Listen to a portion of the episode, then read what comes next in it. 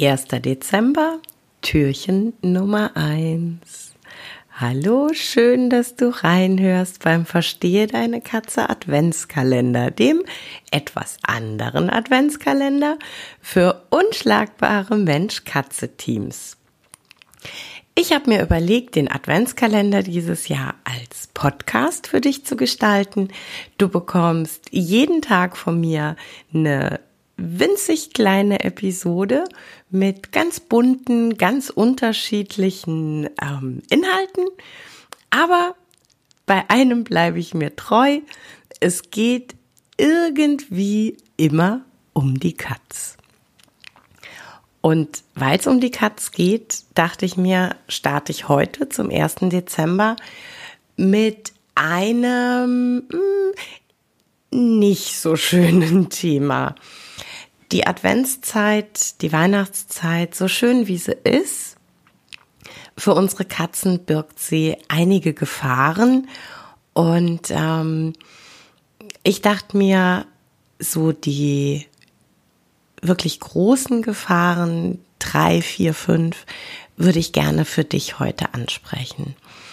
Das ist einmal tatsächlich die Pflanze Weihnachtsstern, die jetzt natürlich äh, ja wieder ganz viel da steht und die natürlich auch wunder wunderschön ist. Aber Weihnachtssterne sind toxisch für Katzen. Genauso verhält sich's mit Mistelzweigen, die ja eigentlich würde ich fast sagen untrennbar zur Weihnacht dazugehören. Ich weiß, es gibt ganz viele Hüter, die mir sagen, meine Katze geht aber nie an Pflanzen.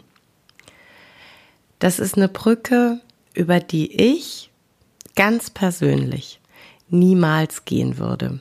Es ist ein Tier, es hat Instinkte und es kann halt immer mal doch irgendwie der Wind, die Sonne so besonders ähm, mit der Pflanze spielen, dass die Katze einfach ähm, da, ja, doch den Impuls hat, dran zu knabbern.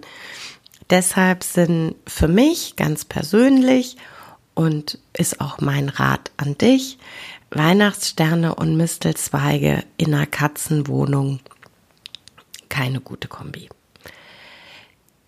Schau auch bitte, wenn du einen gekauften Adventskranz hast, was da dran ist an äh, Beeren, an Zweigen, wie auch immer.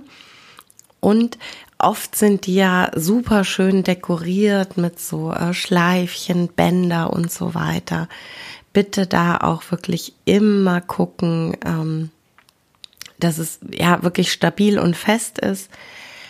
Mein ganz persönlicher Tipp, den Adventskranz, wenn du ihn nicht anhast, einfach wegräumen. Und beim Adventskranz sind wir dann auch gleich schon bei der nächsten Gefahr. Kerzen, offenes Feuer. Für Katzen genauso wie für kleine Kinder natürlich eine ähm, echte große Gefahrenquelle.